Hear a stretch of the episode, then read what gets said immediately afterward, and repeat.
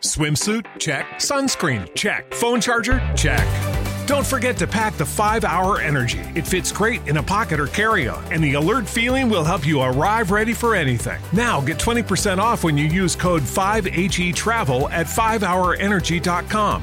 Expires April 30th. One time use only, not valid with other discounts. Remember, visit 5hourenergy.com and use code 5HE Travel to save 20%.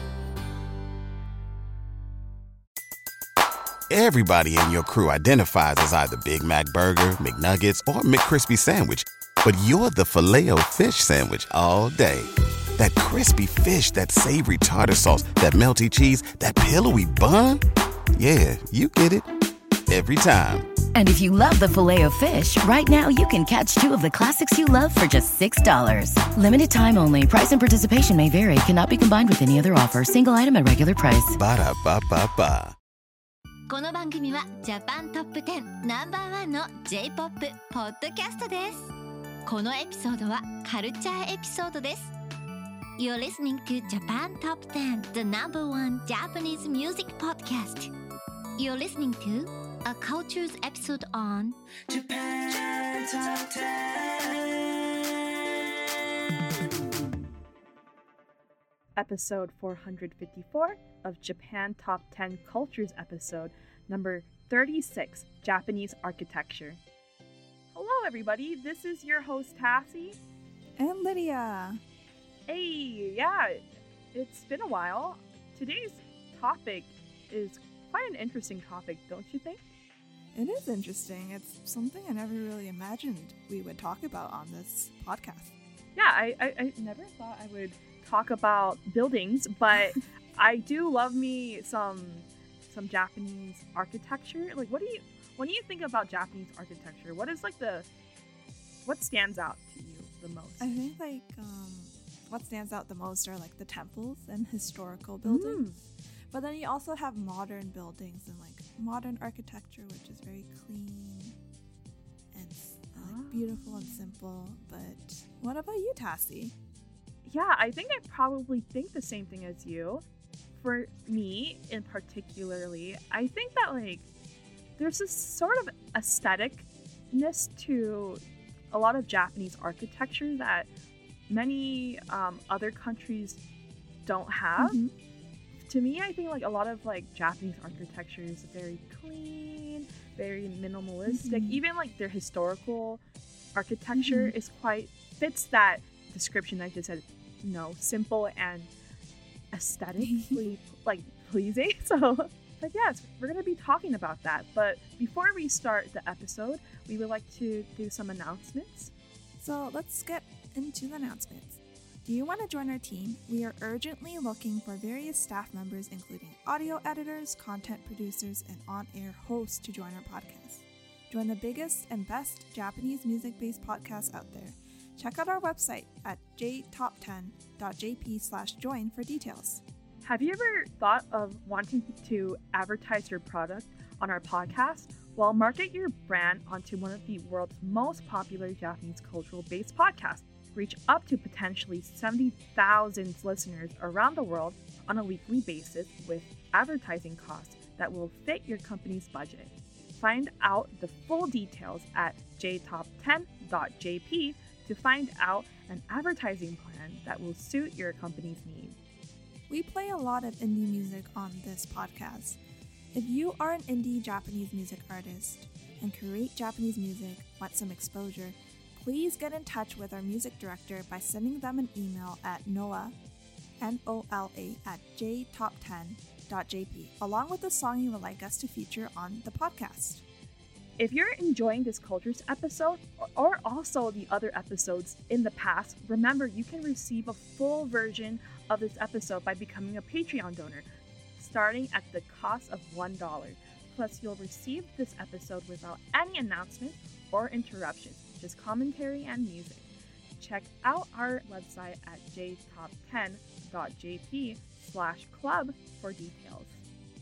Check out our website at jtop10.jp slash survey to find out what we are doing with your annual listener feedback survey for the upcoming year. Thank you again to all those who participated to provide your feedback about our show. Thank you. Okay, so let's start with our episode. Here's a little overview to what we're going to be talking about today.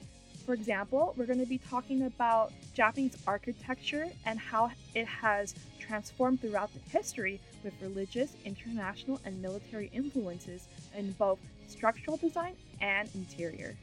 Japanese interior design is derived from Shinto, Taoism, Zen Buddhism, Western religion, and the concept of wabi sabi, focusing on the acceptance of transient and imperfection. A common characteristic of Japanese architecture and other visual arts in Japan is balance and reflection of the natural world. Interiors traditionally have minimal decoration and use natural materials such as wood, bamboo, tatami mats made of rice straw and soft rush, and paper shoji. Natural color schemes such as black, white, gray, and brown are used to connect the space to nature. The sizes of rooms can be altered by interior sliding walls and screens. Cupboards hide futons until they are brought out before going to sleep. Exterior walls can be opened to reveal the garden and let in air during the summer. Hanging scrolls are interchangeable depending on the season. Japanese have taken inspiration from international architecture beginning with China and Korea, followed by the Netherlands, France, Britain, Italy, and international architects such as Le Corbusier and Frank Lloyd Wright have taken inspiration from Japanese aesthetics since Japan reopened to international trade in the late 1800s. Also, Japanese architecture is highly respected all over the world. Arata Isozaki took home the 2019 Pritzker Prize laureate, marking the sixth time a Japanese architect won the industry's most prestigious prize. Today's episode, we are going to cover the evolution of architecture over Japan's history and how it reflects the country's changing political, economic, social, and technological environment. All right, it's time for our first topic, and it is about prehistoric architecture. During the Jomon period in 5000 BC, hunter gatherers lived in the pit houses with earth floors and grass roofs, with storage jars to collect rainwater. It was characterized by the formation of the first villages, with many organized in a circle of 5 to 10 dwellings. Houses continued storage pits, above ground storage, and longhouses. The Sannai Maruyama site, located in Aomori Prefecture, contains the ruins of a large Jomon period settlement occupied from 3900 to 2200 BC. Straw mats, the predecessor to tatami mats, were used in the Jomon period to soften and warm the ground. In the Yayoi period, 300 BC to 300 AD, Japanese learned from the Chinese during the Han Dynasty and began to build raised floor granaries using saws and chisels. During this period, Japanese adopted the practice of marking sacred areas originating from Shinto tenets and rocks, waterfalls, islands, and mountains, which were believed to attract kami and designated as places of worship. The Kofun period, around 300 to 538 AD, saw the introduction of tumuri, or burial mounds for ruling class. The word Kofun describes the grave sites. The ruling class is thought to have adopted these burial mounds from the Korean kingdom of Baekje. They were known for their distinctive keyhole shape and were decorated with thousands of terracotta figures known as haniwa. Over 300 kofun can be found in Nara, the ancient capital, but the tumuri can be found all over Japan. Emperor Nintoku's gravesite in Sakai, Osaka is 486 meters long and 35 meters high, twice as long as the base of the Giza Pyramid, and can be viewed from above at Sakai City Hall. And speaking of beautiful architecture, our first song is filmed at a beautiful building. This first song of the episode is Nogizaka 46 with Synchronicity from Everybody in your crew identifies as either Big Mac Burger, McNuggets, or McCrispy Sandwich, but you're the filet fish Sandwich all day. That crispy fish, that savory tartar sauce, that melty cheese, that pillowy bun.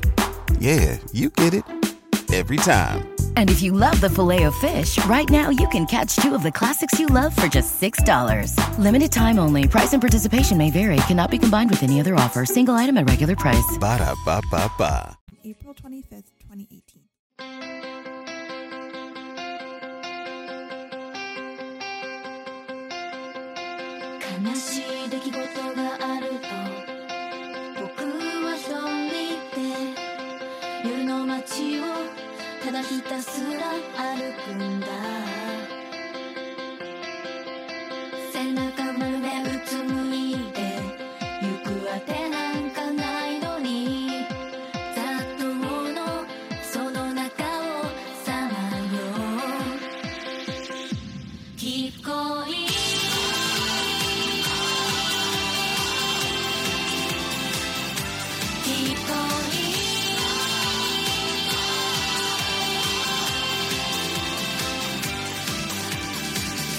me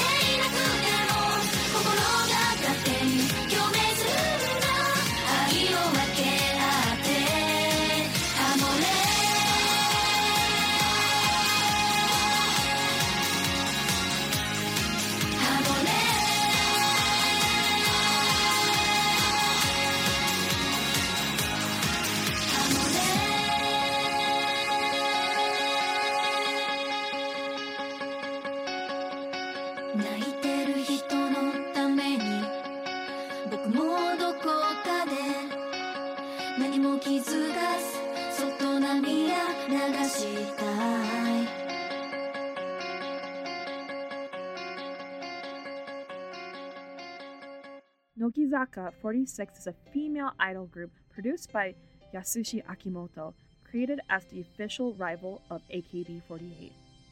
Synchronicity won the Grand Prix at the Japan Record Awards. It sold 1,117,000 copies within the first two weeks of release, reaching number one on the Oricon Singles Chart and the Billboard Japan Hot 100.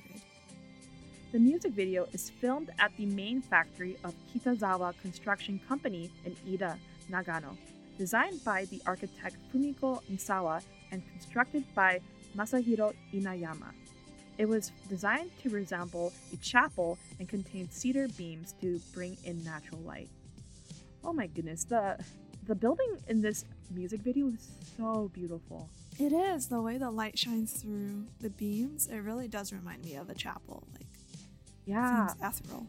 and I think that like in if we're talking about like modern styles of like Japanese architecture, they Mhm. they really do like the look of putting in a lot of woods, like Yes. light woods, which I I really want in my own house someday. Me too, Tausi.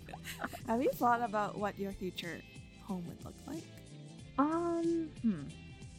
Definitely with lots of wood, like how we see in the music video.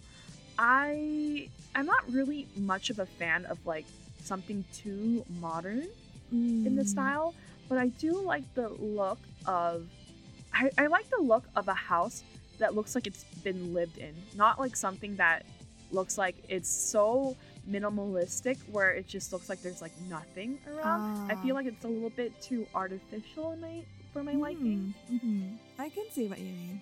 Well, that's it for our, our episode today. Shortly after this episode, Christina and Connor are joined together to bring you a brand new artist of the month featuring Junichi Inagaki. And this will also be Christine's last episode on J Top 10, so don't miss her last farewell. Oh, we're gonna miss you, Christina. Thank you so much. Thank you for the work. Yeah. Yes! All right, that's it for this episode. Thank you for tuning in with us. This was Lydia. And this is Sassy. Bye. Bye! Japan Top 10.